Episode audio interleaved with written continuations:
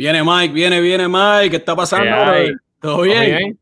Oye, hermano, estamos, estamos, ¿sabes? Con la semana esta, otra semana más, muchas cosas han pasado, ¿verdad? En el mundo del cine, la televisión, los medios, la música.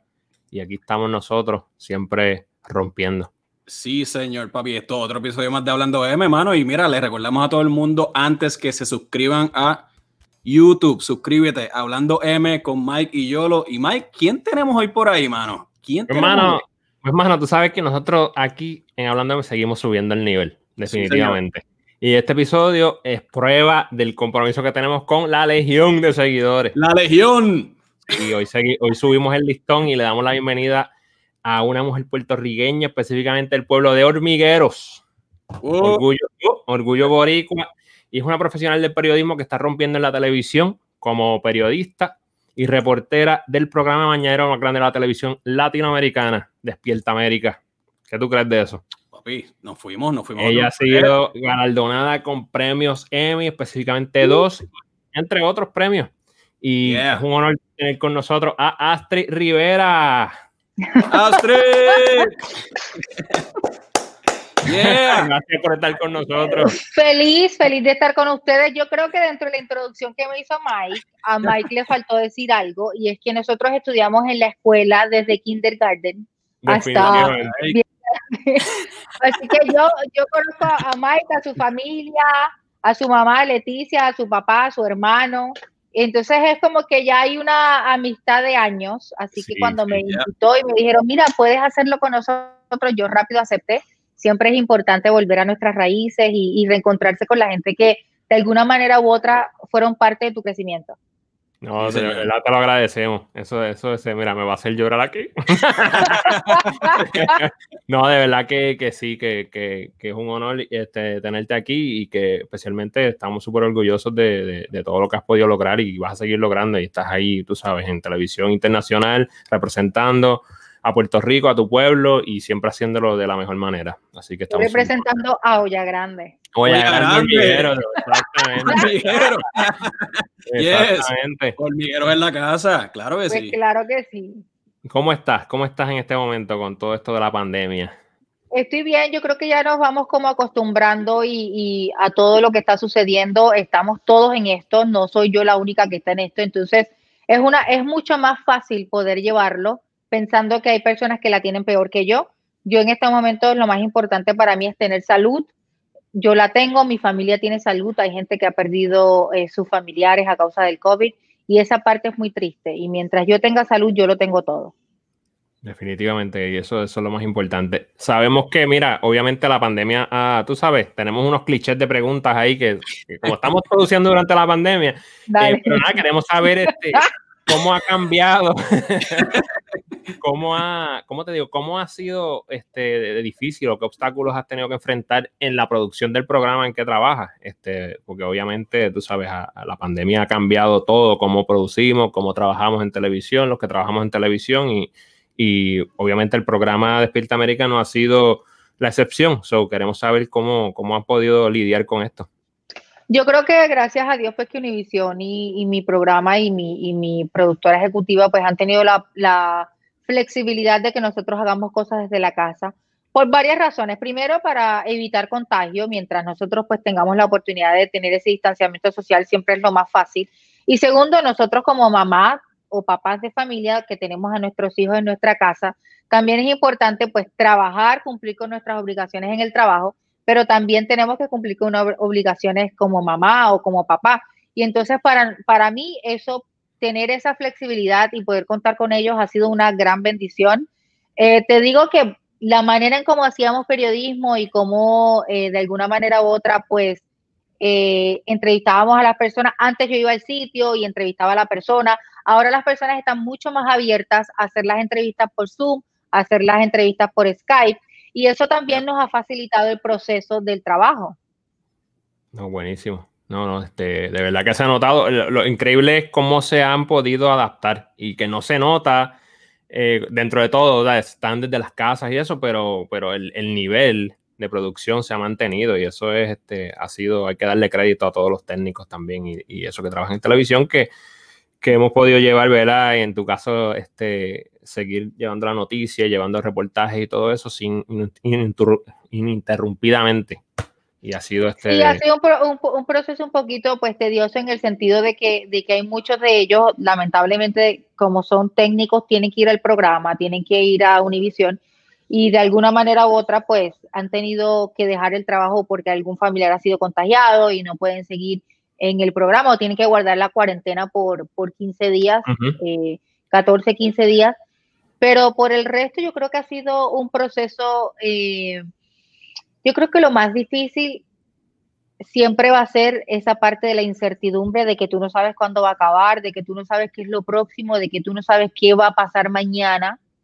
Eh, a mí me, me, preocupa mucho que estamos en temporada de huracán y un, un, huracán fuerte como esos de los que pasa probablemente por aquí por Florida o por lo que pasa por Puerto Rico, que nosotros como puertorriqueños tenemos familia allá y estamos aquí, pero estamos preocupados por lo que pasa allá en el medio de una pandemia. Entonces, esa parte, la incertidumbre de no saber qué hacer, cómo, cuándo, dónde, es lo que de alguna manera u otra, pues a veces uno dice, ay, sí, sí. pero tenemos salud. Pues mira, Astrid, como parte de tu trabajo, has tenido la oportunidad de entrevistar a grandísimas estrellas del cine o de la música también, pero sabemos que la lista es larga. ¿Nos puedes dar algunos de esos nombres? Bueno, son un montón. eh, los mejores, ahí dinos los, los mejores. Bueno, que hayan causado un impacto en tu vida. Hay, mucho, hay muchos de los mejores de este año, antes de la pandemia, pues tuve la oportunidad de, de hablar pues con Will Smith, Uh. Eh, que hello, estamos hablando en una categoría mucho más amplia y más grande. por la película Bad Boys, que el estreno mundial fue aquí en Miami, tuve la oportunidad de verlo y tuve la oportunidad de hablar con él. Eh, también he tenido la oportunidad de entrevistar a muchísimos, como por ejemplo The Rock, Vin Diesel, Natalie Portman, Lupita Nyong'o. Eh, déjame ver porque se, se, me pueden olvidar también. Eh, no, se van, no, se, no, se van, a molestar, créeme.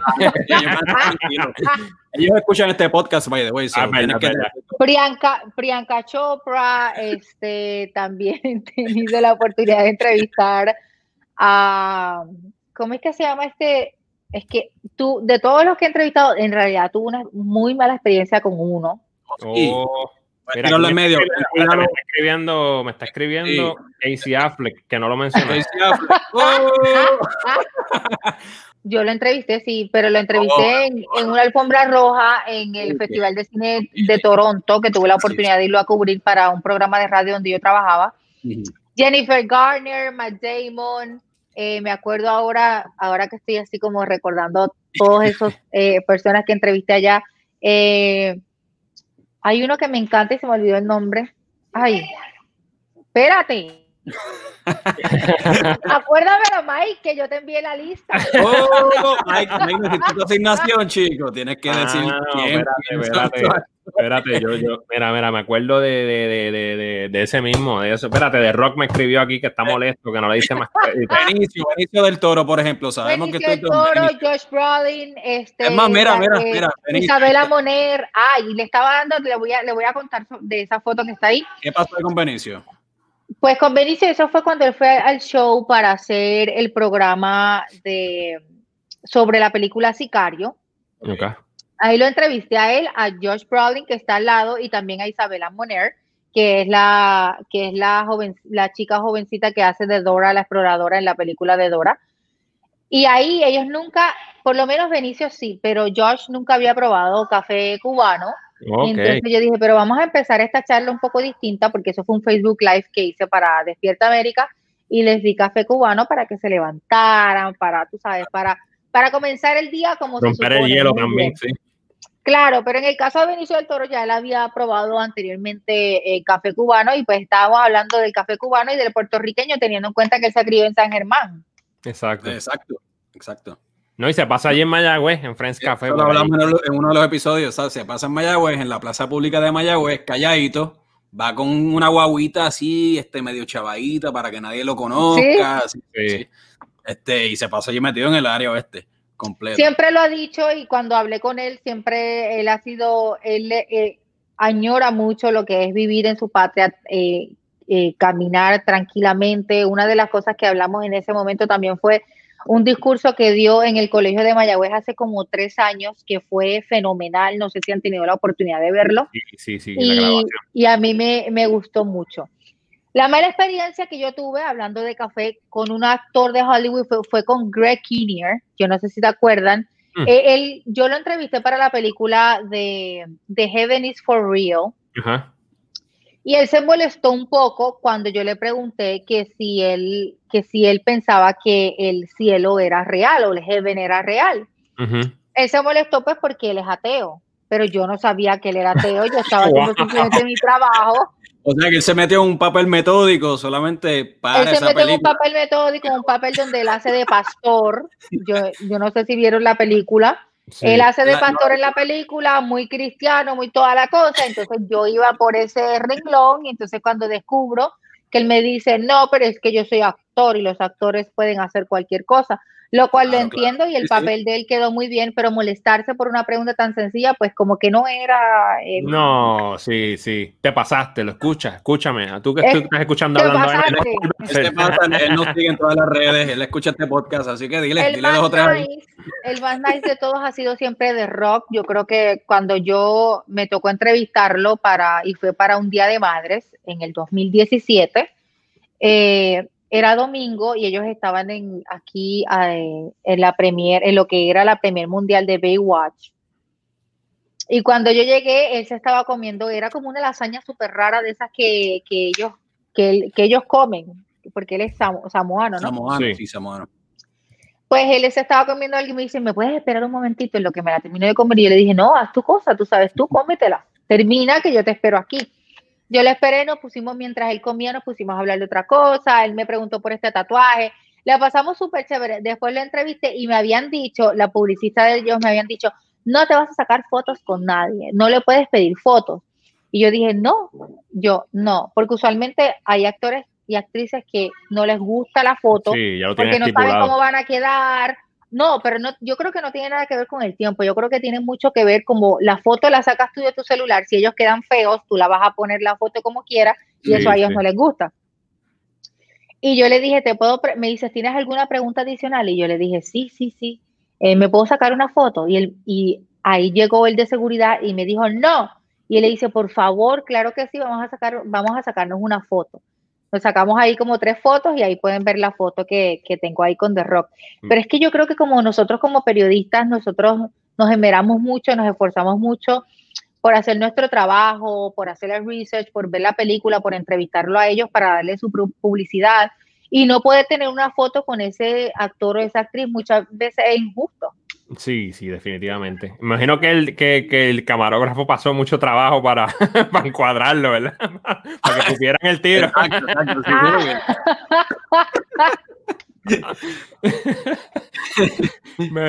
pero este, entre la lista, mira, viste, hice la asignación, hice la asignación. Este, Gal Ramírez, Pierce Brosnan, ¿verdad? También.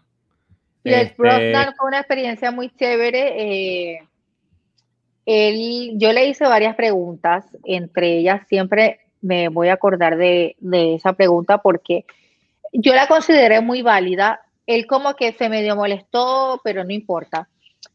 No me acuerdo cuál era la película que él estaba, yo lo estaba entrevistando, pero yo le pregunté que si él en algún momento dado eh, regresaría a ser el agente 007, el James Bond.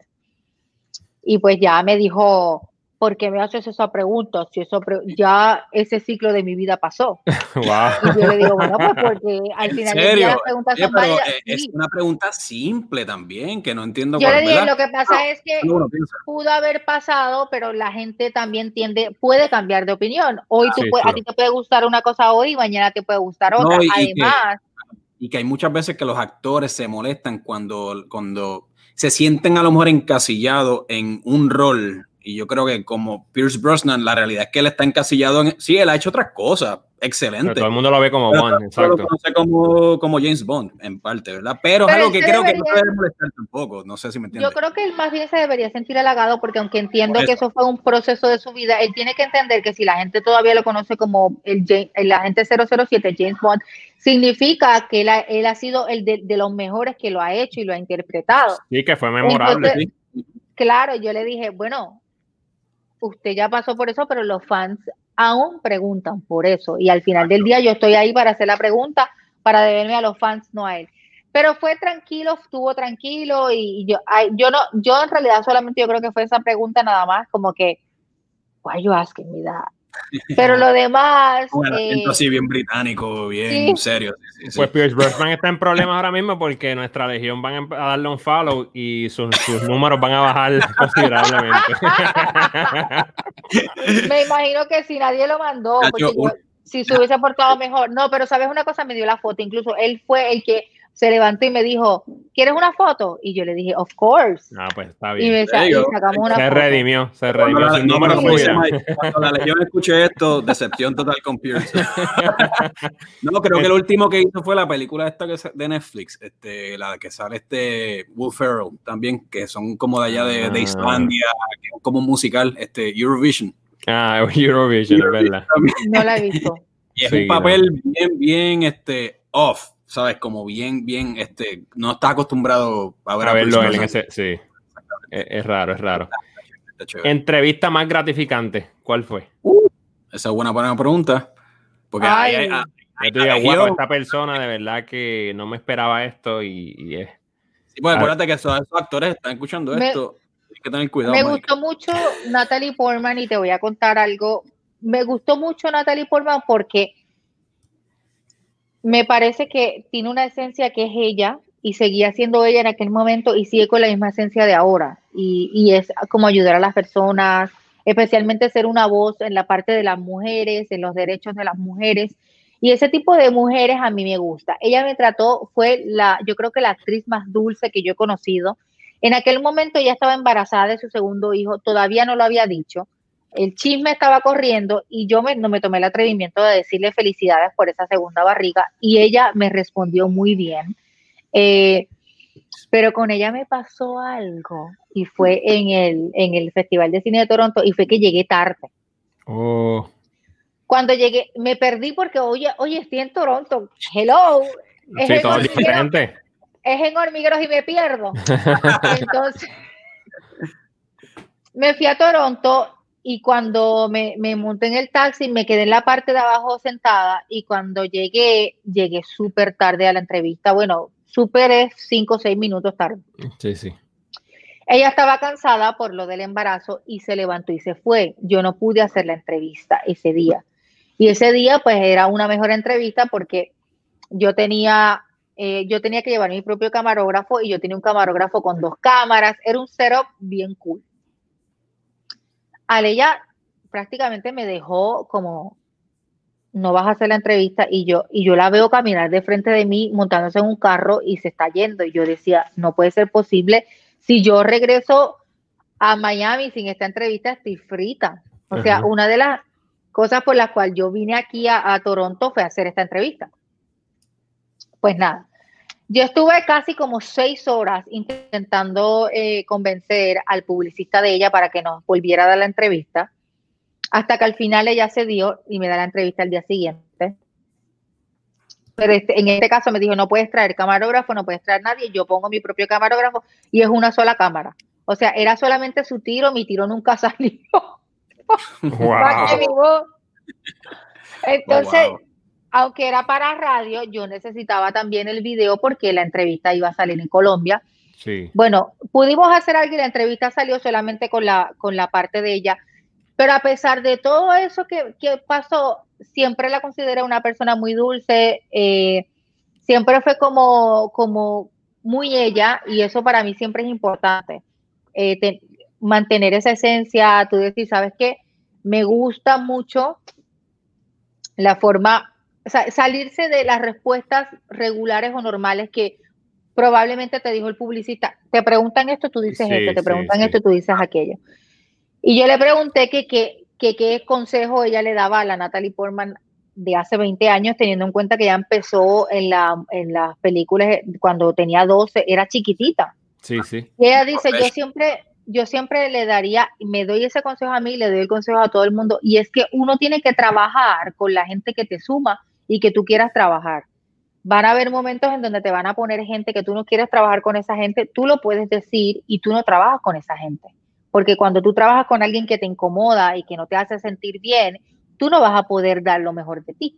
Y otra también, pero de esa bueno, tenía una foto, pero era cuando no había los celulares todavía. Yo te estoy hablando de que esta entrevista fue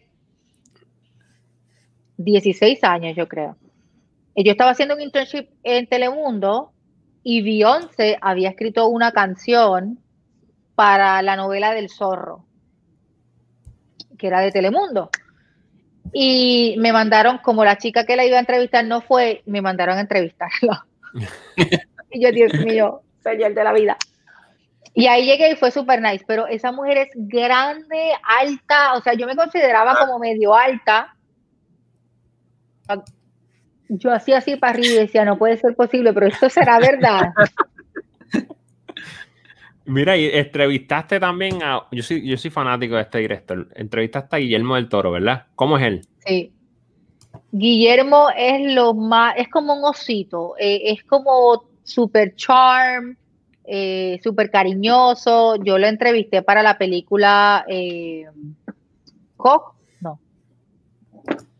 Espérate, no fue Coco. Yo la entrevisté para una película que él hizo donde Kate del Castillo hacía la voz y era una película bien mexicana de muñequitos, pero se me olvidó el nombre. Por ahí búsquenla. Eh, Esto es en vivo. Y entonces resulta que sí, busquen su, busquen su, hagan su research. Espérate, no, porque es que yo no me quedo con esa. Déjame ver cómo no, se llama. No habrá sido la de Book of Life, él no tuvo nada que ver ahí. Esa misma. Book of Life, ¿verdad que sí? Sí. Michael, tú sabes. Pues si estoy aquí en... Hablando M, dile, Mike, dile. Yo soy el caballo aquí. ¿Estás en Google? Eh, no, no, se, no, no se puede dar los detalles. Nunca, nunca. No, no, jamás, jamás. Se va. De la mente. Toro, Tengo las manos aquí. El, después de Pan's Labyrinth, El laberinto de Fauno, que es una de mis películas favoritas, me parece que él hace un trabajo magistral. Él hace The Book of Life y él viene a Miami y tuve la oportunidad de entrevistarlo. Lo entrevisté a él y a Kate del Castillo, que hace una de las voces de esa película. Y fue una experiencia maravillosa. Incluso a él se le acabó el tiempo. Llegaron unos publicistas y dieron, ya no más preguntas, ya no cojas preguntas de nadie. Y él se paró y dijo, no, yo voy a quedarme aquí hasta que todo el mundo me haya preguntado lo que me tenga que preguntar. Y fue una experiencia súper chévere. Es, así mismo como, como tú lo ves, es como si él fuera el, el pana tuyo de la calle. Yo creo que he sido bendecida de que no he tenido eh, malas experiencias, muchas. Eh, he tenido más buenas experiencias y, y la gente que, que he tenido la oportunidad de entrevistar se ha portado muy bien dentro, dentro de todo. Eh, obviamente son, son artistas y, personalidades demasiado grandes de, de, Hollywood que tienen una trayectoria grandísima, que tú, que uno los mira desde este lado y uno piensa que son súper intocables. Por ejemplo, ahí Miguel Ángel Silvestre, eso es lo más chulo que hay en el mundo. Me imagino que muchas personas tienen envidia ahora mismo de esa cosa. de papel, ahí está. Es que están pegados, papi, están pegados, están bien pegados. Y, y pues ahora viene la última temporada también que... ¿Crees que se debió haber acabado, Astrid? ¿O, o, o la casa de papel? ¿O te hubiera gustado que, que, hubiera seguido por ahí para abajo? ¿Qué tú crees? Mira, yo soy el 1% de la, de la sociedad y de la gente que no ha visto ni la casa de papel, ni mucho menos Star Wars. ¡Wow! aquí exclusivo en hablando de wow, no has visto la casa. Pero sí, sin embargo. Lo que pasa es que yo, yo te voy a ser siempre sincera, eh, nunca te voy a decir algo que no es cierto, y yo no he visto la casa de papel nunca. Tampoco he visto, nunca me he sentado a ver películas de Star Wars y siempre digo, yo creo que yo soy el 1% de toda la sociedad que no se ha sentado a ver ninguna de las dos cosas. No, eso, está bien. Eh, lo de Star Wars, eh, lo de la casa de papel no tanto, pero lo de Star Wars me hirió bastante en el corazón. está bien, está bien. no importa, pero la casa de papel tiene tanta popularidad que aunque nadie Ay, haya visto. Si alguien está entrevistando a las estrellas, tiene que, mira, su, su claro. tiempo lo está usando para entrevistar a las estrellas, no hay tiempo para ver esa serie. Que... No, hay tiempo, no, hay tiempo, no, hay tiempo. no pero no, que lo, lo, lo, curioso de la casa de papel es eso mismo, que, la, que aunque la gente no haya visto la casa de papel, de una forma u otra, saben quiénes son algunos de los actores, sí, de lo sí. popular que es esa serie. Sí, pero de Miguel Ángel lo sabemos porque cuando anunciaron que venía la última temporada de La Casa de Papel, pues dijeron que él era uno de los nuevos protagonistas. Él no estaba anteriormente. Sí, sí, sí, cierto. Y es conocido por otras series también que pegaron antes de La Casa de Papel, allá en este, Española. Cierto. Oye, así te tengo que hacer una pregunta. Sabemos que este salió un documental de Walter Mercado, mucho, mucho amor en Netflix, y sabemos que en cierta forma tú mucho antes del frenzy del documental, este, y, ¿verdad? y que Walter volviera a estar en el spotlight, tú, eras, tú tenías una relación con Walter Mercado. Este, y sabemos que también lo entrevistaste durante sus últimos momentos. Este, ¿Nos puedes hablar un poquito de eso y cómo era Walter y, cómo, y el impacto que tuvo en tu vida él? Mira, yo cuando me enteré que Walter murió el año pasado, en noviembre, lloré tanto. Para mí fue eh, fue, fue, muy fuerte. Yo sabía que él estaba enfermo y que también estaba en el hospital porque siempre me mantenía en contacto o con él o con alguien de su familia o una de sus sobrinas. Siempre yo estaba muy pendiente a, lo que era Walter Mercado. Eh, no me esperaba que él fuera a fallecer en ese momento y tan pronto porque habíamos hablado tres meses antes. Eh, yo tuve la oportunidad de conocer a Walter desde hace 11 años, cuando justamente tuve que ir a su casa a hacer algo y yo le pregunté y le pedí a Walter que si él me podía dar una entrevista que yo iba a utilizar en la universidad.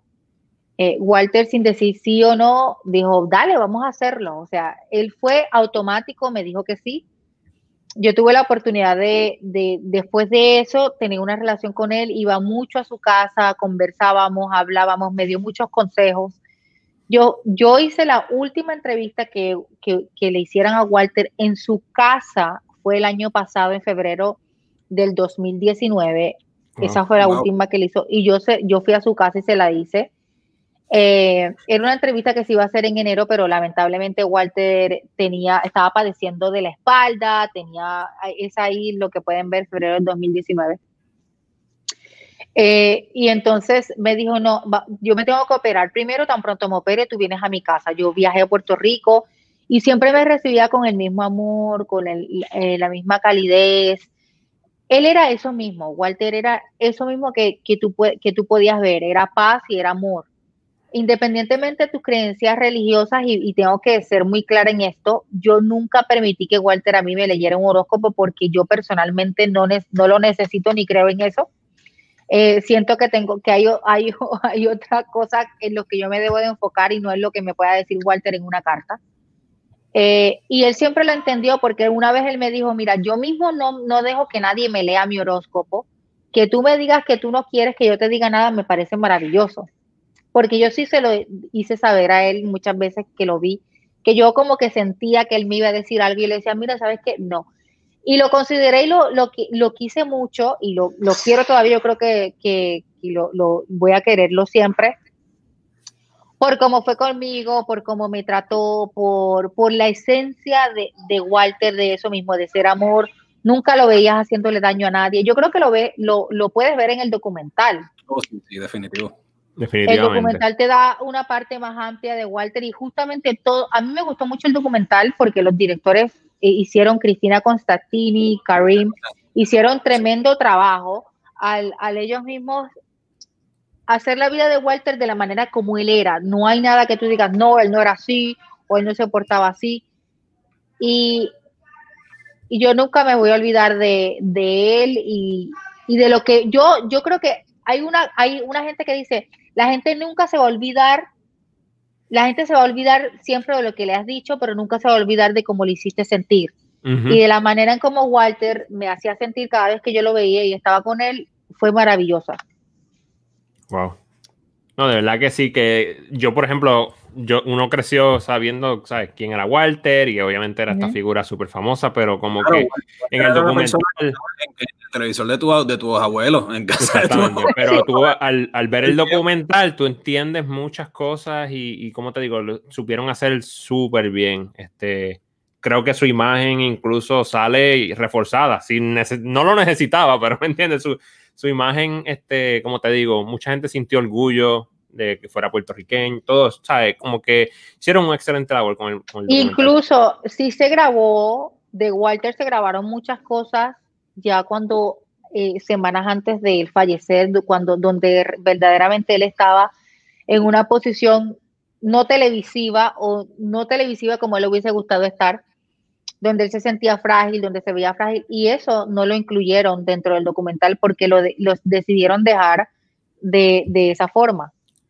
Y no hacía falta. Yo creo que es mejor lo que hicieron, de verdad que sí. A veces eso como que no tiene mucho taste, como dicen. La personalidad de él también, tú veías que él, él, le gustaba siempre proyectarse también súper positivo, también, tú sabes, él no le gustaba proyectar, yo no tenía idea, tú sabes, tú piensas que a veces es, una, es un gimmick, ¿tú me entiendes? O es un, pero cuando ves el documental, tú dices, no, es que él, él se ve que era una persona, punto, eso era su forma de vivir, una persona súper positiva, con la actitud correcta todo el tiempo. Súper impresionante, de verdad. Y eso yo creo no sé si ustedes se acuerdan, yo no sé si ustedes se acuerdan, pero.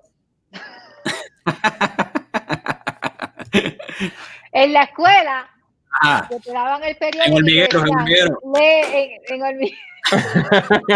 Espérate, que te voy a leer el, horóscopo de Walter. Y tú le ponías a la primera palabra, tú le pones por delante y a la última por detrás. Y tú la lees, ¿tú te acuerdas? Claro que sí. old school. San maldades con, con los horóscopos de Walter.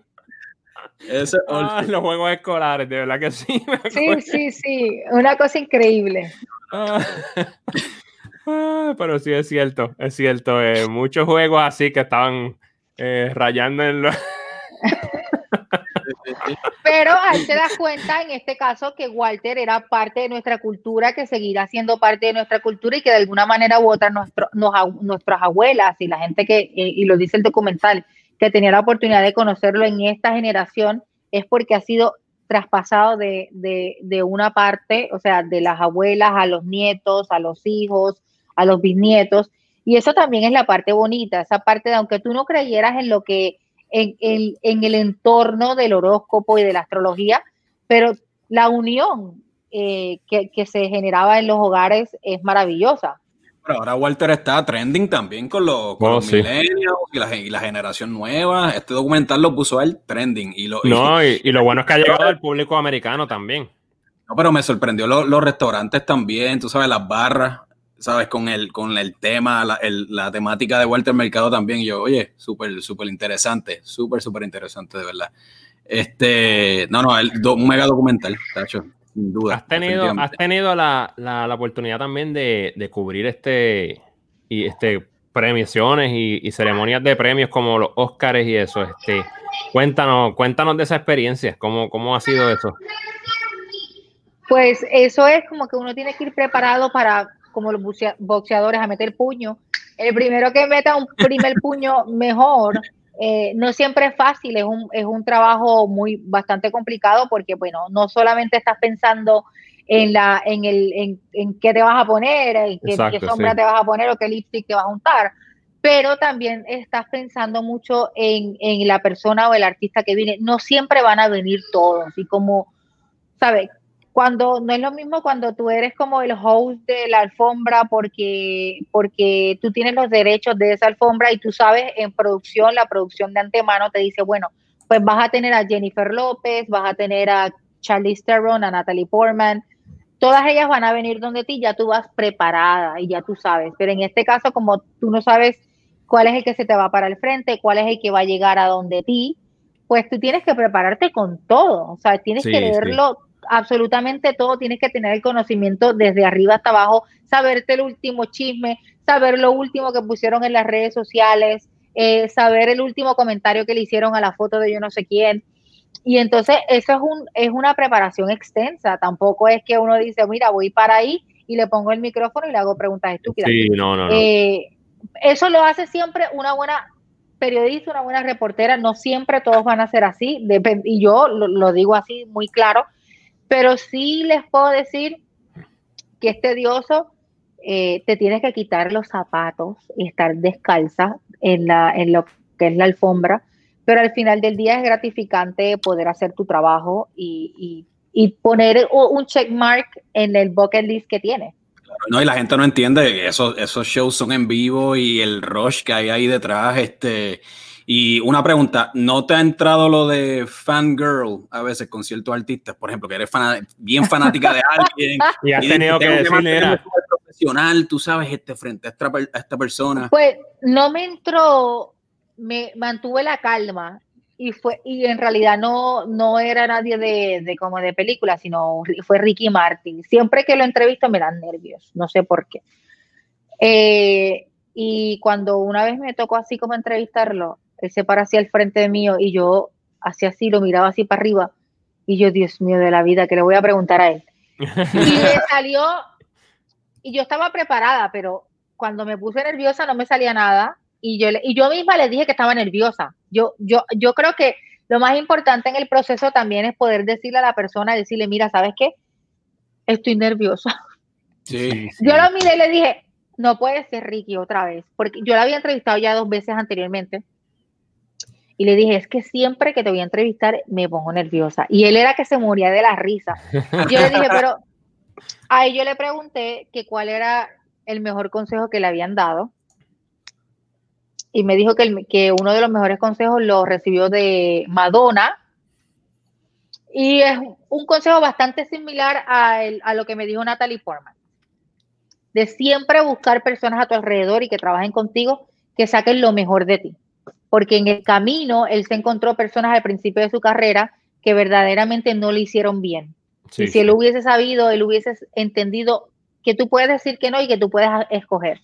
Entonces, eh, yo creo que Ricky Martin es quien como que y yo creo que si lo entrevisto mañana me voy a volver a poner imagínate ícono ícono mundial fanático, uno es fanático de cierta y admira el trabajo de ciertos artistas cierta gente y eso es normal aunque lo veas antes me gustaba mucho antes me gustaba mucho el Manuel Miranda lamentablemente no me gusta ya tanto no, ¿por qué? ¿Por qué? ¿Por qué? danos una exclusiva aquí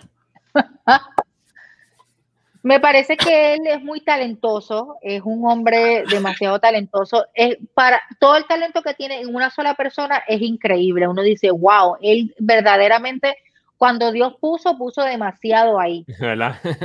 Pero al mismo tiempo las posturas políticas que él ha tomado eh, hacia Puerto Rico, yo creo que no han sido justas ni válidas. Eh, Lin Manuel Miranda ha tomado posturas políticas donde él habla como si él viviese en Puerto Rico, como si él estuviese sufriendo eh, todo lo que vive el puertorriqueño y a mí me parece que eso es ilógico y que aunque es importante que los artistas tengan su voz en cuanto a las cosas vocales que pasan en su país y que a mí me gustó mucho que él pusiera el nombre de Puerto Rico y cuando pasó lo del huracán María, él lo pusiera en todos los lugares porque él tiene un alcance que a lo mejor un artista local no tiene y eso es muy importante.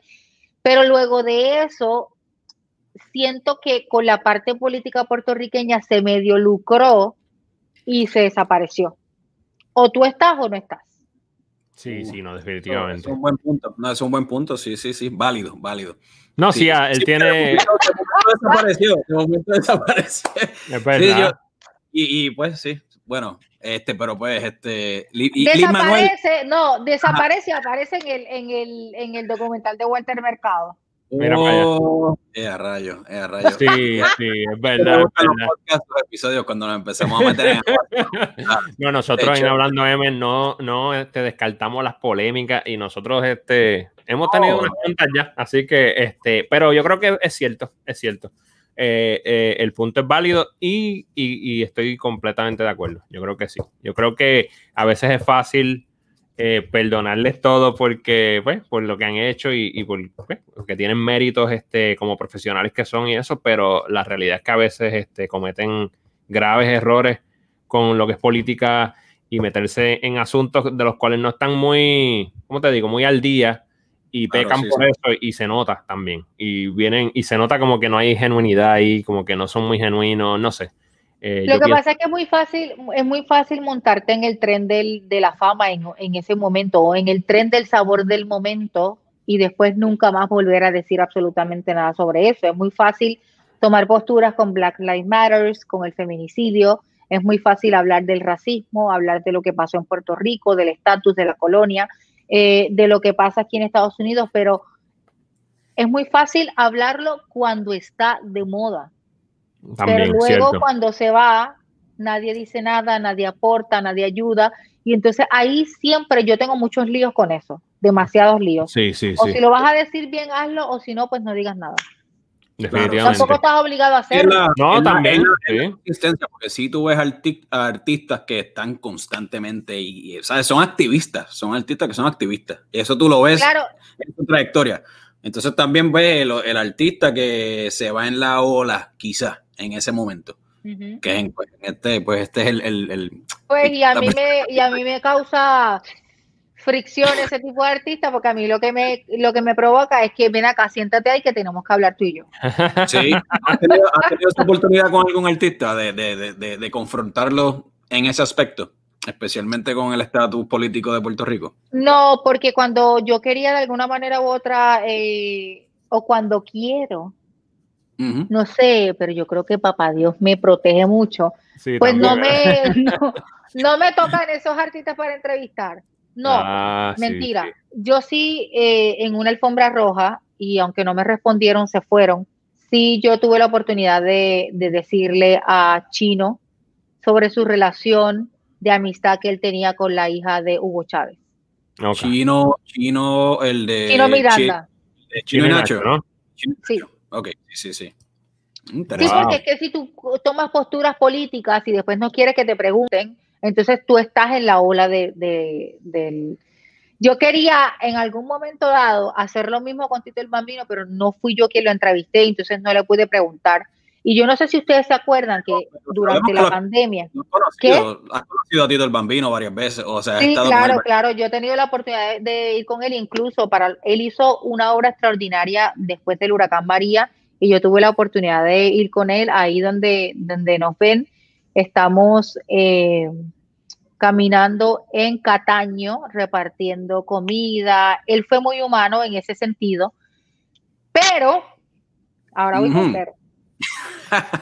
Hace unos meses, yo no sé si ustedes se acuerdan, que Tito el Bambino tuvo, eh, que mucha gente hizo un change.org para que Sí, él sí. hiciera el concierto virtual que él iba a hacer. Y mucha gente decía, no se rían. No, no, no, que Tito. eh, eh, sí, Es que me dio risa porque la gente pidiéndole, mira, no lo haga. No, pero ahí voy. ¿Tú lo filmaste? ¿Tú filmaste para que no lo hicieran? No, No, Tú sabes eh, que me voy a tirar medio, filmé. No, mira, los voy a ser sincera aquí. Sí. La- el lío aquí es que, y la gente se acuerda porque la gente es muy fácil olvidándose de las cosas.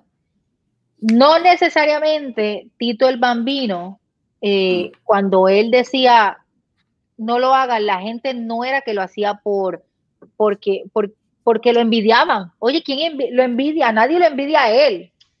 Pero el lío aquí es que hay que recordar que el año pasado, cuando en Puerto Rico el pueblo quería que, que Ricardo Rosselló renunciara a su cargo como gobernador, eh, uno de los que se mantuvo callados totalmente fue Tito el Bambino.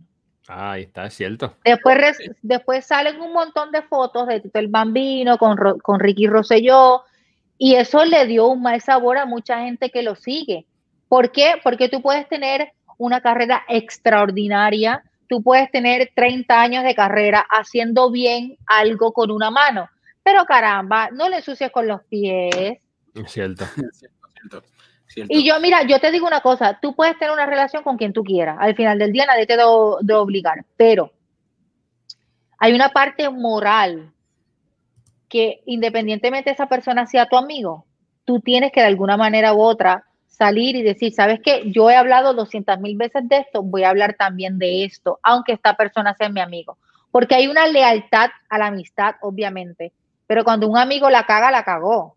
Sí, no, y- Y, esa- y ahí no había Claro. forma de defenderlo. No, exacto. Y esa situación trascendió también partidos políticos, colores. Eso fue, era algo ya de, ¿sabes? De sentir orgullo y tratar de sacar cara por, por el país y, y se pasaron, Claro. especialmente con el chat y todo eso. So, so yo creo que en ese caso, aunque tú fueras amigo, tenías que tomar postura y en este caso para mí fue la incorrecta, es cierto. Definitivo. Oye, pero vemos que Tito últimamente también está como que tratando de llamar la atención. Este corriendo por track, este creo que se tira, mira este, este, por ejemplo, ahora se tira fotos este, este. o sea, Él es- este Tito como- es- tiene como que tan de más ahí, ¿verdad? Está como doble Tito- taneado. Sí, él, él tiene un colorcito, él se, él se ha puesto de todo ahí. Yo creo que, bueno, él tiene ese tan ahí que no sabemos qué color es. No. Lo va a contratar JC Penny. Espera, espera. No, pero es que yo lo veo empoderado. Yo veo un hombre empoderado en esa foto, ¿no?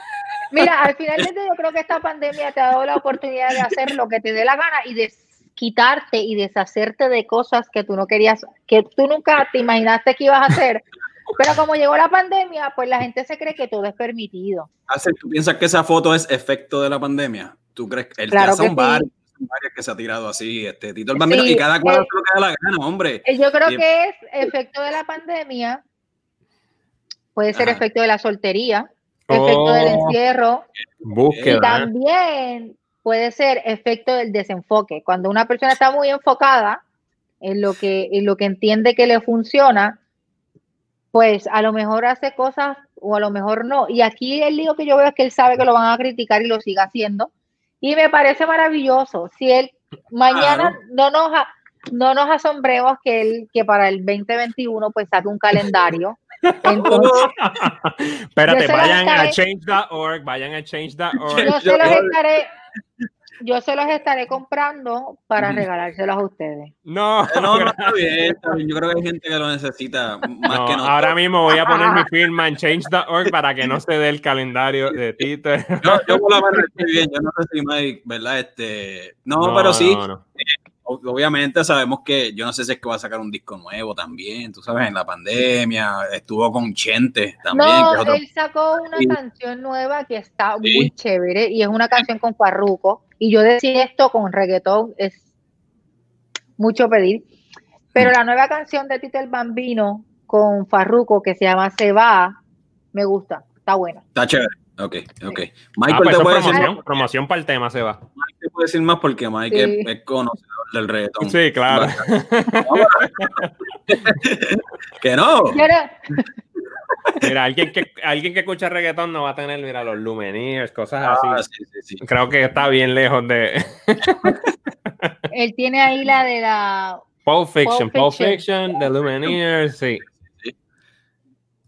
Aquí Tengo vemos, hablando de, otro- de otros actores que ha entrevistado, Astrid, por ejemplo, mira, da- ah, vamos a hablar de otros reggaetón, por ejemplo. Daddy Yankee es como otra cara de la moneda, ¿verdad? Versus cuando hablamos de Tito el Bambino, Bambino versus Daddy No, Yankee. yo creo que, mira, yo creo que son eh, personas diferentes. A mí no me gusta como a entrar y comparar a un artista o al otro en ese sentido, pero, eh, ¿Pero crees que alguna vez Daddy Yankee se va, lo- se va a tirar una foto en calzoncillo? No creo. Eso es lo- ahí, es que, ahí es que sí, llegamos al Daddy punto. Yankee está muy enfocado, tiene una esposa que se llama Miredis, que lleva más de 25 años siendo manager y manejadora de lo que es su carrera, y todo lo que Daddy Yankee hace viene filtrado por ella, entonces ahí hay una gran diferencia. Oh, sí. Eh, mira, yo llegué, ese día que yo entrevisté a Daddy Yankee, yo llegué a Carolina, donde él estaba repartiendo comida. Allí no había nadie. Daddy Yankee llegó solo.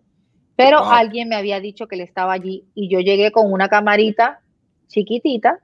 Eso fue después del huracán María. Y yo dije, bueno, vamos a ir a ver si me deja que lo entreviste. Y yo le pregunté y me dijo que sí, no había más ningún medio. Esa fue una mega entrevista exclusiva que yo le hice. Hablamos un poco de lo que él había visto durante el huracán María y todo, pero la humildad y la esencia de Daddy Yankee en ese momento donde, donde en realidad él estaba ayudando a su pueblo sin que tuviese publicidad, sin que hubiese nadie allí. Mucha gente, eh, viejitas, señoras mayores de, de- de- del lugar, de canteras, le decían, Raymond, yo me acordaba de ti cuando chiquito, porque él corría en ese lugar, él las saludaba, las abrazaba, las besaba. Eh, y yo me llevé, yo siempre he tenido buena impresión de Daddy Yankee. Lo he entrevistado una sola vez y fue esa. Me quedé siempre y me he quedado siempre con las ganas de volver a hablar con él. Me parece un ser humano como que va muy a la par con el éxito que ha tenido.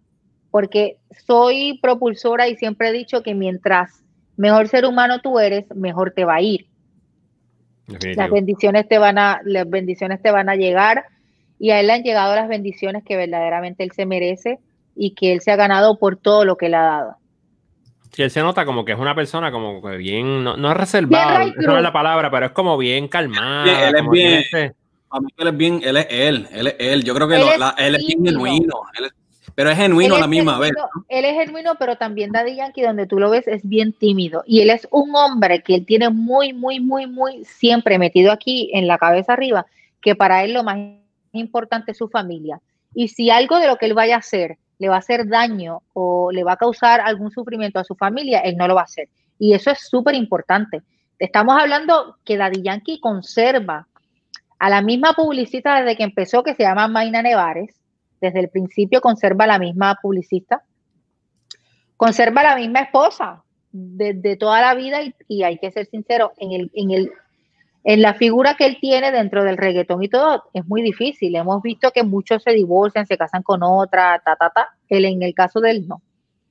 Ahí a la derecha me ven con Al Gore, no es ningún actor. Al Gore. Pero ha tenido, estado envuelto porque ha estado detrás de, documentales sobre el calentamiento global y todo eso. Él estaba en Despierta América eh, promocionando su último documental. Eh, sabemos que él fue también nominado al Oscar por The, al Oscar por The Inconvenient Truth. Exacto. Y entonces eh, fue una experiencia también con él, un tipazo, a, hablar de, de la del climate change. Me gustaría saber, que no he tenido la oportunidad de ver, además de los documentales, qué es lo que está haciendo, porque muchas veces, y volvemos al tema que había dicho, es muy fácil decir, soy proambientalista, soy ambientalista, me gusta hacer todos estos de ambientales, pero hago muchas cosas que, hacen daño al ambiente. Entonces, me gustaría saber más o menos ahí que, en qué va. Es raro, ¿verdad? Porque Al Gore, sí, eh, es ambientalista, hizo el documental ese, ¿verdad? Del climate change, pero a la misma vez se sentaba en el, en el board de directors de Apple. Inc. Y Apple Inc., pues tú sabes, no, muchas veces no ha tenido las prácticas, eh, ¿verdad? Eh, políticas correctas, especialmente. éticas, sí. Éticas, especialmente haciendo su producto, ¿verdad? Este, fuera de Estados Unidos, este, que sí, sí, es, yo creo que todos pecamos un poquito de eso, quizá a veces. Claro, yo creo que lo más importante es que cuando tú tomes posturas, tú tengas conocimiento de las posturas y estés preparado para que venga, como diría en inglés, un backlash que te, que te critiquen y que te digan, mira, tú estás haciendo esto, pero esto contrarresta esto. Eh, y si tú vas a hacer las cosas bien, pero la vas a dañar con la otra mano, pues no las hagas. Pues este, mira, antes de, cerrar esta entrevista, sabemos que. Yo creo que hablé mucho, he hablado mucho. No, hablamos poco. Nosotros tenemos unos récords establecidos. nosotros tenemos récords. Yo creo que nosotros tenemos podcasts que han pasado las dos horas, así que esto es nada, nada. Llevamos, una horita por ahí, estamos bien, estamos bien. Pero sabemos que, mira, este, creo que, eh, si no me equivoco, ¿verdad? Corrígeme si estoy mal, pero emprendiste un negocio durante la pandemia, ¿verdad? Sí háblanos del negocio, mira, porque nuestra, sabemos que tus números van a aumentar después de este nuestra región. Va a subir por ahí para arriba, olvídate de eso. No, mira, eh, yo creo que como seres humanos hay que dice, diversificarse, esa es la palabra, diversificarse y hacer cosas distintas que te llenen y no siempre poner como que todo en un mismo pote.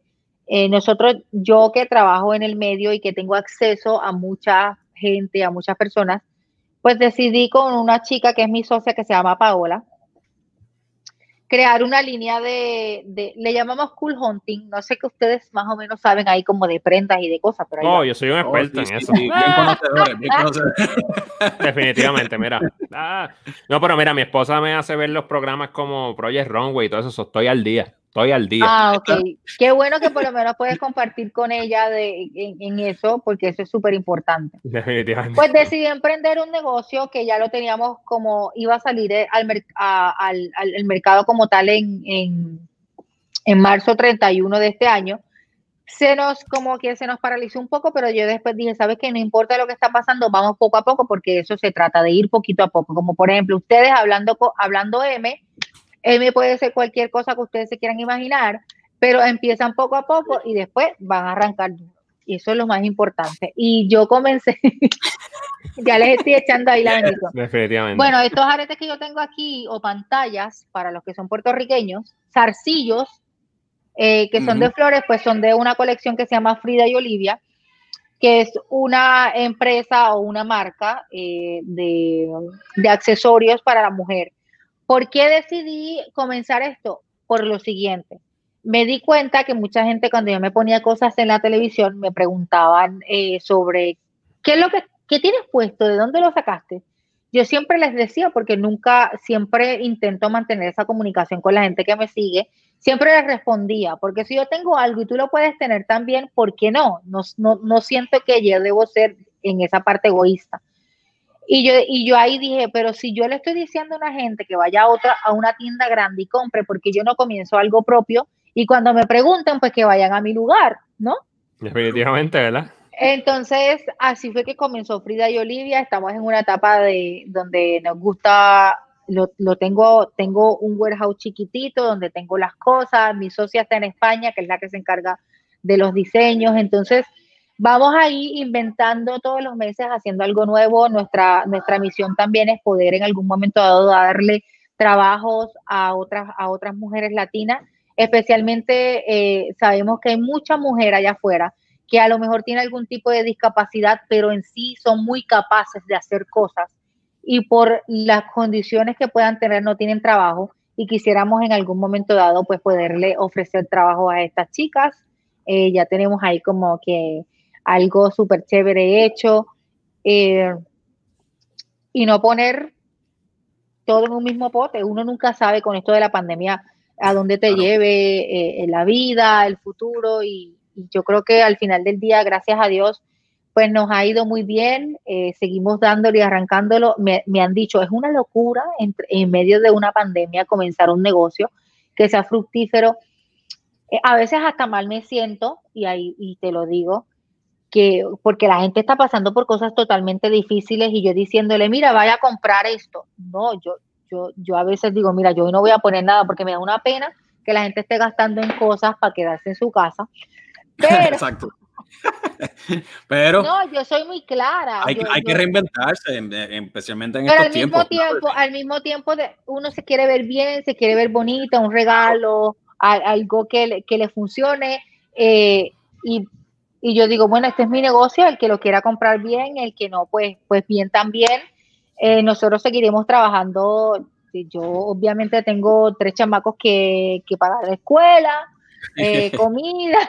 Definitivamente no se entiende. No, y como te digo, eh, para mí no quizás tú te sientes mal, pero es porque obviamente tienes una buena crianza y, sientes eso, ¿verdad? Dentro de tu corazón, pero, pero nosotros entendemos y, sabemos que, como te digo, hay que emprender y hay que seguir este, tratando de crecer y no se, no se puede culpar a nadie por eso. No, yo lo sé, yo lo que pasa es que obviamente que de vez en cuando uno dice, ay, me da pena. Sí, sí. Pero yo creo que esa es la naturaleza, mi, mi, naturaleza personal, pero al final del día es como yo te digo, hay un producto de afuera, hay una oferta, hay una demanda, el que lo quiera comprar lo compra. Y si lo están gastando dinero en las grandes corporaciones, ¿por qué no hacerlo en una empresa pequeña que es manejada por, por dos mujeres latinas? Me parece maravilloso. Y a, la misma vez, como dice, a largo plazo, sí esto crea bastantes empleos. O sea, ¿me entiendes? Que no, me parece buenísima la misión que tienen y para de qué darle el dinero a, a, compañías gigantes que, ¿verdad? que ya tienen de más. no menciones nada. No voy a mencionar a nadie porque prontamente serán auspiciadores de este podcast. Oh, sí, claro que sí, ya hay varios alineados. De hecho, sí, sí. Bueno, pero, no, no, sí, sabemos que hay mucha gente que tiene, tiene de más. So, este, ¿por qué no apoyar a este pequeños eh, y medianos este, comerciantes, verdad? Y ah, especialmente cuando tienen una misión tan buena. ¿Mencionaste las redes otra vez de dónde consiguen el producto? Frida and Olivia. Frida y Olivia. en, cualquier tipo de red social. Sí, no, bueno, tenemos Facebook e Instagram. Tú sabes, Frida pero hombre, Frida An Olivia, así mismo lo puedes encontrar en mi Instagram, así mismo lo puedes encontrar en, en, Facebook, Frida An Olivia en inglés. Porque nosotros queríamos ponerle como la I, que es así, la I. Sí, pero así como que se complica un poco. Que es, bien, que es bien cool, pero. Pues complica un poquito más. Claro. Sí, es difícil, es verdad. Es más difícil. No, pero de verdad que. Ahí, está. Frida An Olivia. Ahí mismo. Sí. Chévere. Producción de, de, alturas. Tenemos aquí en Hablando M. Altura, Frida An Olivia, búsquenlo. Instagram, Facebook. Apoyen a dos mujeres latinas. Que Apoyen lo local. Lo local, claro que sí. Te, damos te damos este eh, tips también cuando quieres algo, especialmente ustedes los hombres que no saben comprar mucho. Eh, espérate, Eh, wow, Wow, wow. Mira, era aquí. Mira, era. Mira que no sabemos comprar. Pues, No, Te- papi, yo soy un experto. tú, nos envía- tú- tú nos envías una foto y tenemos un equipo que puedes coger lo que más o menos entienda que le puede ser- servir a tu esposa, a tu tía, a tu mamá, a tu hija, de una manera chévere, segura, para que, bueno, para que la hagan feliz. Porque también hay que tener en cuenta que durante este tiempo de la pandemia, eh, estar todo el tiempo en la casa también puede causar como depresión y toda la cosa. Y, y un detallito siempre le alegra la vida a alguien. Claro que sí. Definitivo. No, de verdad que estamos súper contentos por ese negocio que emprendiste. Auguramos mucho éxito. Eh, sabemos que va a ser seguir creciendo y te damos gracias por habernos dado este tiempo. Muchísimas gracias. gracias. a ustedes por invitarme. ¿Cuál es tu película favorita, Yolo? Uh, Uy, contra, te voy a decir, es, una pregunta bien difícil, pero yo creo que voy a empezar por una respuesta bastante simple. Goodfellas. Goodfellas ¿Y la es... tuya, Mike? la mía es eh, The Godfather. ¿Sabes? Nos vamos Pero por son mafia. como- Por mafia sí, los son dos, por como parecidas a ambas. Sí, sí. no- no- No, mi eterna película ¿Y favorita es bien cheesy, o sea, pero es que me encanta, me Ah. encanta mucho la Lion King. La- no. la- La original, ¿verdad? Porque el remake como que como que a mí no me gustó como el live action de Lion King porque como que los animales no tenían expresión, obviamente, ¿sabes? ¿Cómo le vas a poner expresión facial a un animal de verdad? Yo Pero como que que le faltaba historia- emoción. La historia per se, como el círculo de la vida y toda la cosa, sí me gustó. Eh, yo no me, yo no me percaté mucho, yo me percaté más en lo que era la trama como tal, que en esos detalles tú, que obviamente como técnico te vas a, a fijar un poquito más. Eh, pero a mí me gustó la, la última que hicieron. Sí, estuvo Eh, Yo sé que recibió muchas críticas y es justamente por eso que tú mencionas, pero yo creo que, que sí. Oye, y hablando, hablando ustedes que son de música, y ahora soy yo la que estoy preguntando. Ahí está, ¿viste? Ahora estoy, Ajá. ahora estoy nervioso, espérate. Que... Espérate, espérate, espérate. ¿Qué les ha parecido? Eh, y yo voy a preguntar porque si no pregunto es como que como si no hubiese hecho mi trabajo completo. No, no, no. Aquí, sí. ¿Qué, Estoy ¿qué les ha nervioso. parecido, qué les ha parecido el hecho de que por la pandemia pues los cines y los teatros para ir a ver películas están completamente cerrados y, la, y las eh, casas de, de películas, las compañías de, de películas pues están sacando todas las películas en streaming que las puedes ver desde su casa.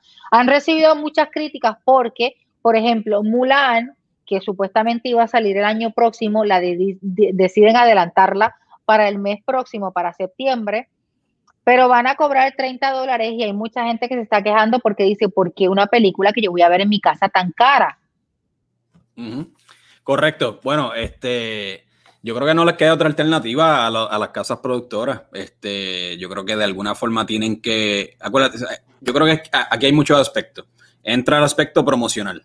Esta, estos estudios llevan ya meses promocionando, invirtiendo millones y millones en promoción. Entonces, esa promoción, todo el que sabe que está promocionando cierto producto sabe que hay una línea, hay un término, ¿verdad? Donde ya el frenzy y la espera de esa película va a caducar. Pues entonces, me imagino que entre todos los, los, este, ¿verdad? Todo, el- todo el, el batallón que tienen estas compañías, estos estudios detrás, dicen, ok, ya tenemos que arriesgarnos y sacarla en VOD. Creo que va en VOD para algunos, ¿sabes? En algunos países, pero también en otros Algunos países como algunos mercados. Pero creo que también en Asia, Mulan va para, tea- para los cines.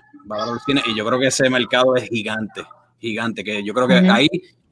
Y pues yo creo que la, la, la experiencia del cine jamás tú la vas a poder reemplazar, jamás tú la vas a poder reemplazar, pero a la misma vez, pues 30 dólares, yo creo que la forma en que ellos lo ven es, ok, si Mulan prácticamente se va a consumir en su mayoría en casas donde hay familia, ¿verdad? Un Sí. familiar, padre, madre o como esté compuesto, cualquiera, mínimo van a haber dos personas. Pues ellos lo están tirando más o menos eh, por cabeza, por cada hogar. ¿Me entiendes? O sea, que a la misma vez sí, no se reemplaza la, la- la experiencia del cine, este, pero está casi, casi equitativo. Y creo que si tú eres miembro de Disney Plus, eh, en el caso de Mulan, estoy hablando del caso de Mulan, mientras tú tengas la suscripción y pagaste esos 30 dólares, la película va a estar ahí disponible para ti, para tú verla en cualquier momento. En momento, sí que no expira 48 horas. Sí, pero hay otra cosa también que he visto y es que hay muchas películas que iban ahora al, cine y que incluso han decidido atrasarlas para el año próximo con el hecho de que ellos que, que están pensando que la gente va a volver al cine y yo no estoy muy segura yo sé que la, la que tú no puedes reemplazar esa parte de, ir al cine comerte tu popcorn esa experiencia no la puedes reemplazar pero yo no estoy tan segura que la gente con todo lo que pasó, quiera volver al cine mm. a estar en un lugar tan encerrado con mucha gente. Yo creo que, yo creo que también eh, los, hay muchas dudas si los cines van a sobrevivir la pandemia. Si siguen cerrados, la, están destinados a la quiebra. So, estas compañías están haciendo su, como, como se dice en inglés, sus power moves. Eh, Disney está aprovechando y, básicamente dice, mira, ya yo gasté tanto dinero en la promoción de Mulan y en la producción que tengo que sacarle algo, porque si no ya estoy en, estoy en pérdidas por mucho. So, están de una vez probando, probando si el video on demand en su plataforma funciona. Eh, obviamente muchos cines están súper molestos, que ya tuvieron encontronazos con, con Universal por haber hecho lo mismo con Trolls. Eh, y ahora imagino que Disney no está, no es de su agrado tampoco por lo que hicieron, pero tienen que entender que estos son mega conglomerados que tienen mucha influencia y cómo tú vas a detener a Universal de producir y, ¿me entiendes?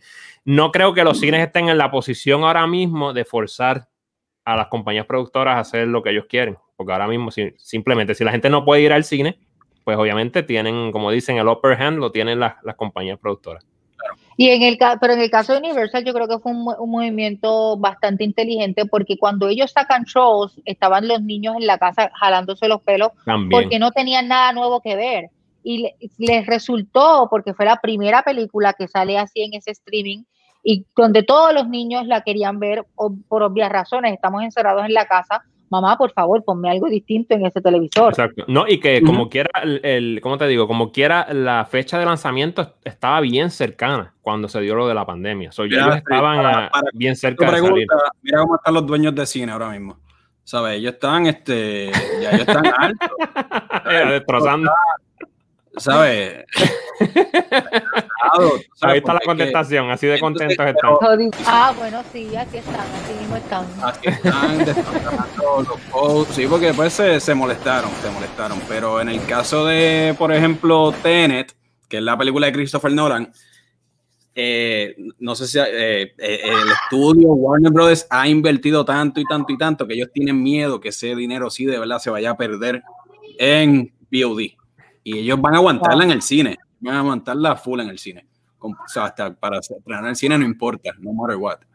Y yo creo que Tenet, como quiera, yo tengo esperanza de que, bueno, yo no tengo esperanza porque, ¿verdad? Warner Brothers no nos paga absolutamente nada, pero yo creo que sí que va a generar.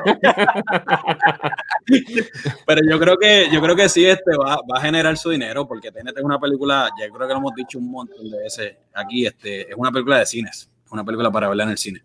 Y yo espero que, ¿verdad? Yo por esa me voy a arriesgar, Astrid, oíste, por Tenet. Lo he dicho un montón de veces, por Tenet yo voy. aquí cerca de... Aquí cerca donde yo estoy abrieron un cine y no me, no me arriesgué y gracias a Dios no me arriesgué porque la película era malísima, que fue de Tax Collector. no, de Tax Collector estuvo, yo no la he visto Mike, pero tú tiraste una reseña en Instagram y... Este, malísima, malísima. tu reseña, tu reseña tu reseña tuvo buen feedback porque creo que sí, creo que los que la vieron dijeron contra esta película así de verdad malísima. Es que tiene demasiados estereotipos de, de, de los latinos, especialmente en Los Ángeles, y, creo que la historia malísima, el personaje de, de Shaya fue horrible. Simplemente usaron su nombre, no voy a dar detalles, pero usaron su nombre para promocionar la película y ya, básicamente. Sí, porque no sale mucho, ¿verdad? No, no la he visto. No sé, tú Me esperas. que recomendar, recomiéndeme, antes de irnos, recomiéndeme una buena serie que yo pueda mirar. Uh, una buena serie. Mira, ahora empieza, ahora comienza Fargo. No sé si has visto Fargo. Viene el season 4 de Fargo en septiembre. Buenísima. Buenísima serie. La puedes ver. No sé si, no, ¿por qué lado te va, Astrid? ¿Por el drama? ¿Por la comedia? Este, la, eh, la fantasía. O sea, ¿qué, ¿qué te gusta? No, fantasía no. O sea, eh, una película, una, pero Pan's Labyrinth es la única película así como de ciencia ficción que me gustó. Eh, el laberinto de Fauno, y yo creo que esa ha sido como que la última que me, que me ha encantado. Six Sense, que eso es viejísimo, también me gustó mucho eh, cuando salió, sí, eso es una clásica. Eh, pero ahora me voy más bien por las cosas que son como de CSI, cosas que tienen que ver como un, que tengan siempre un plot medio romántico. Eh, Para mí una buena serie que está como underrated, como que ha pasado así por debajo del, radar es Yellowstone. No sé si la has visto. Eh. Sale Kevin Costner, es buenísima, muy buena. De hecho, yo la voy a ver. recomendaste, Michael, en las redes. Sí, sí, Yellowstone, buenísima. Es como, para, para dar una, una explicación, es como ver The Godfather, pero de ranchero. es raro, pero. a ti te gusta mucho también el country. A ti siempre te gusta mucho como el country, mano. Me, Yo te veo. No, no, pero es buenísimo. Como que a, qué sé yo, a, Texas. no, eso va a Arizona, Texas. no, te lo digo que me vas a decir, cuando la veas, vas a decir, wow, está, está buena. Los personajes están buenísimos, la trama es buena, los actores son buenísimos. Sale Kevin Costner como el, el personaje principal. Y, y, ellos básicamente los sitios donde grabaron, obviamente, porque imagínate, es en, en Yellowstone es una familia que está tratando de proteger ese estilo de vida de los rancheros y eso, y, hacen lo que sea por proteger ese estilo de vida. So, exacto. va a buscar tu caballo que lo tiene estacionado afuera. Yo creo que yo te veo así, Mike. Yo te veo como que retirándote en un rancho con, con el sombrero puesto. Es el sueño, es el sueño, es el sueño. Viendo el, sunset de la tarde así, poniéndose. No, definitivamente. ¿Quién allá no? ¿Quién no quiere allá en, en, en Canóvana, en la segunda caravana. no, ese es el sueño, olvídate. Tierra. ¿Quién no quiere tierra, verdad? Y, y, despertarse y ver esa belleza todas las mañanas. Claro que sí. No, no, pero, pero este, serie es esa. Fargo sale ahora. Este. Por ahí viene Love, Lovecraft. Country, uh, country viene por ahí, pero esa un poquito va a ser como de terror. Si no te gusta eso, pues como que no. Esa dicen que va a ser buena. no creo que te guste. no, a mí no me dejes eso. No, no, definitivamente. Pero no, con Yellowstone y Fargo, yo creo que. Yo quiero que venga Monarca. Yo quiero que la serie Monarca hagan la segunda temporada. No sé si la vieron. No, no la he visto. No. ¿De qué network es? Monarca. Netflix. Netflix. Netflix tiene tanto y tanto. y, y, Monarca es de una familia mexicana eh, metida en negocios ilícitos como la droga y todo. Es buenísima. Tiene como 10 capítulos nada más, no ha salido a la segunda temporada, pero yo estoy loca de que salga. Bueno, hay que chequearla. Recomendada, Monarca, ahí está, ¿viste? como, drama, como drama romántico también, como que a la misma vez, como que se va para ese lado, ¿o no? No tiene tanto romanticismo, no. No, no, porque mencionaste que te gustaba como lo, romántico. Sí, pero esa, esa me encantó. Hay otra que salió, ¿vieron Dark Side? No, tampoco, tampoco. Eso salió en Netflix hace como dos semanas, que se llama El lado oscuro, creo que es que se llama en español es en español, es mexicana, esa es muy fuerte. Eh, es como un club, nunca vas a saber ni entender mucho hasta el final. Son ocho o nueve capítulos. Está buena, pero las imágenes son muy fuertes, o sea, las imágenes son muy fuertes. Ahora, películas. no es apta para niños ni nada de eso. Ahora, películas, te recomiendo. Vi recientemente un documental, ¿verdad? Que tú quieres así de familia, una película que puedes disfrutar con toda la familia. Es este, The Biggest Little Farm, se llama. Y a ti que te gusta, este, que nos mencionaste a, a The Lion King, te va a encantar. ¿Cómo se llama? The Biggest Little Farm. O sea, está en Hulu. mencionando una granja, Michael. ¿Ves que te digo? Que te vas para allá para... estoy aquí dando, estoy aquí este, dando mis planes, ¿verdad? A ver, ¿qué te digo? Te vas a ir para. Yo te veo, te veo yéndote para allá. No, es pura casualidad, pero de verdad, véanla. Criando, criando cerditos y vacas y todo eso. No, les va a gustar, les va a gustar de verdad, se los recomiendo. Hablando M, recomienda. The Biggest Little Farm está en Hulu y es muy bonita, está excelente la, la, cinematografía está brutal y, y, la historia está súper cool, de verdad. No, pero de verdad que pues te agradecemos tu tiempo, de verdad que ha sido, mira, seguimos subiendo el nivel aquí en Hablando M, gracias a ti, porque nos has llevado, mira, a otro nivel. Nos hiciste subir el nivel, Astrid. Por Dios. En, este episodio subimos. Y nos pusiste incómodo, nos pusiste incómodo con preguntándonos, ¿viste? no, para nada, el placer ha sido mío, eh, a la orden siempre. Gracias, gracias a ustedes por la invitación, por contar conmigo y por hablar de temas que usualmente no hablo mucho, que son la parte eh, experimentar la parte de mi experiencia entrevistando a todos estos artistas, a todas estas celebridades. Yo sé que todavía me falta mucho por, por entrevistar, sé que no los dije todos, pero es parte de. Claro, sí, gracias. Y, y, aquí las puertas siempre es abiertas para cuando hagamos el episodio 3 con Astrid, episodio 4, creo que va a ser frecuente, ¿no? Muchísimas gracias. En el próximo episodio es Yolo, Astrid y Mike y su caballo. Ah, y su caballo.